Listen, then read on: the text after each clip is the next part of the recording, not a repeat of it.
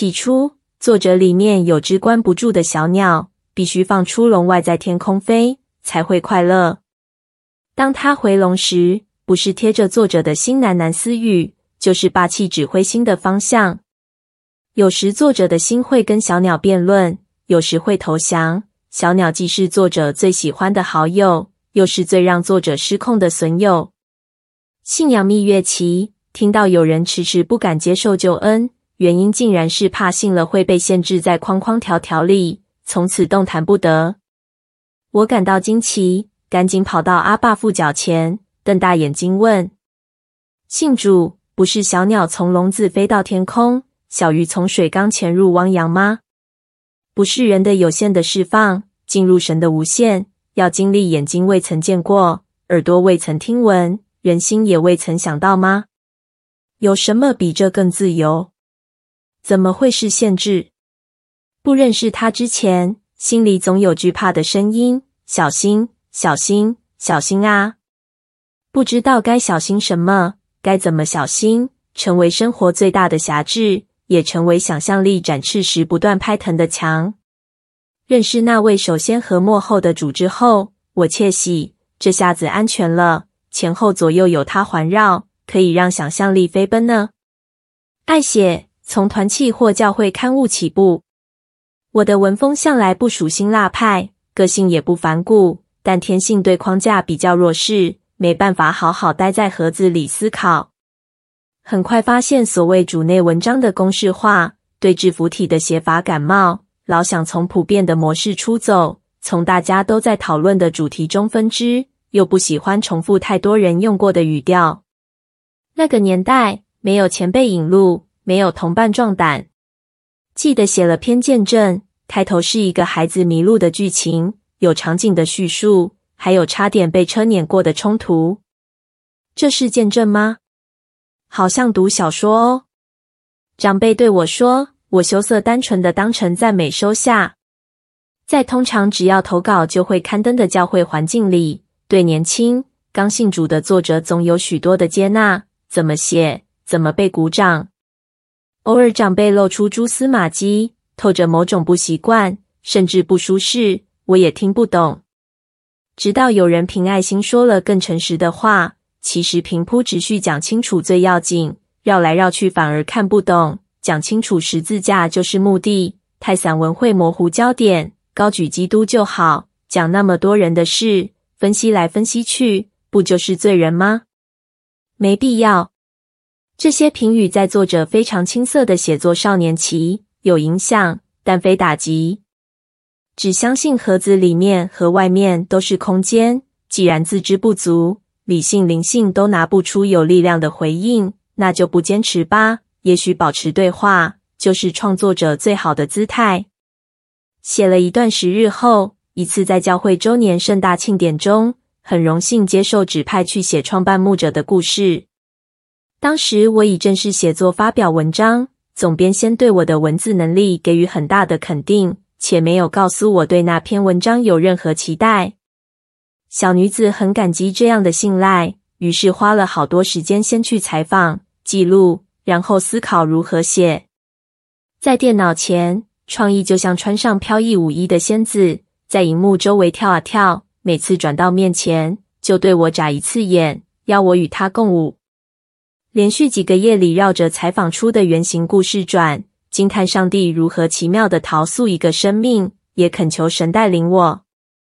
我从不同角度去聆听、思考、凝视，用文字呈现真相，也用文字带着读者挖掘埋在事件里的丰富启示。小心翼翼的交出文章后，就再也没得到任何回应。约半年后的一个主日，发现招待在发送周年特刊。回家赶紧拿出来读，一读吓了一大跳。文章被剪裁得面目全非，好像一张画被撕碎，重新构图后再粘在白纸上，成了另一幅画。我读了又读，才发现编者只留下内容的片段，不在乎文章的完整性，也不要任何文字技巧或编织的创意。肉煮熟了，摆盘上桌，大家啃吧。不必红烧，也不要煎炸。连白切肉的蘸酱料也省了。我第一次发现，在创作过程里，作者还要用创意来消化可能碰到的任何回应，否则很容易放弃这条路，全在传统的框框，从此佝偻。创意是一种弹性，让作者能在固定的范围里不致僵硬，得以重新拉扯、形塑。文人艺术工作者谈创意，要口沫横飞不难。若以文字工人的身份在先，创作时就无法抱持那是我个人的自由，与你何关的态度。一直觉得文字工作者像先知，必须敏感于上面来的讯息，同时也要带着讯息行走在领受的人当中。有时遭拒绝、鞭打，有时耐心等候领受者成熟到能打开耳朵。看过一些艺术文字工作者在创作路上真实经历被砍手砍脚，到最后真的走上离家出走的路，心里既心疼又无奈。还好见有更多群体为了这群被视为格格不入的小羊，给予足够的创意空间之外，还在灵性上喂养他们，在关系上滋润他们，让他们不再继续成为有家却带不住的浪子。我想，多数人并不想用创意来叛逆或对抗，可是，在信仰群体里，有时会如此被误解。因此，除了坚守真理的属灵大家长需要更新、谦卑，看见自己有成长的可能，愿意更深认识赐予创意并充满创作热情的阿爸父，主动给予家中创意流动的空间。创作者本身也可以拒绝用叛逆、批评或躲避的方式应对，做属灵家庭的带导者。抓住可以扮演沟通或引导的角色，帮助天国家人了解什么是美好而神圣的创意。主内创作者本身若不主动成为桥梁，对这一领域不熟悉的家人，往往很容易从新闻或相关的负面成品去接触，产生更大的恐惧感。网络时代来了，这下子不但门窗锁不住，连屋顶都差点掀开。文字是网络的主要交通工具。这一位著作者们不再需要局限于一个属灵群体的刊物、一个地方的纸本杂志、报刊，更不必被编辑决定什么是创意，什么是叛逆。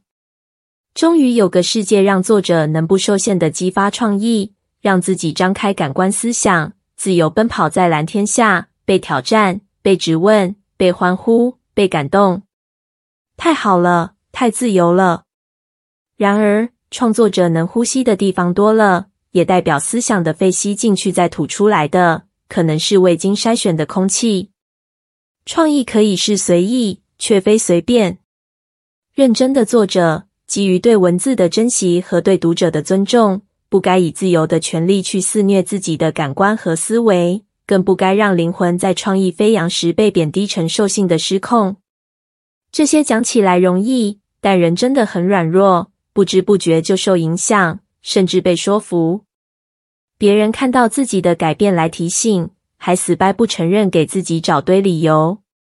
我愿所有文字工人承认自己的软弱，抓紧对真理的深凿，和阿爸父日日同行，却不要对创意失去勇敢的心。常有人问我，似乎不是个很有创意的人，该怎么办呢？听过动画片《埃及王子》那首感人的主题曲《当你相信》吗？美国著名作曲家斯蒂芬·施华茨因着写出这首歌得了奥斯卡金像奖。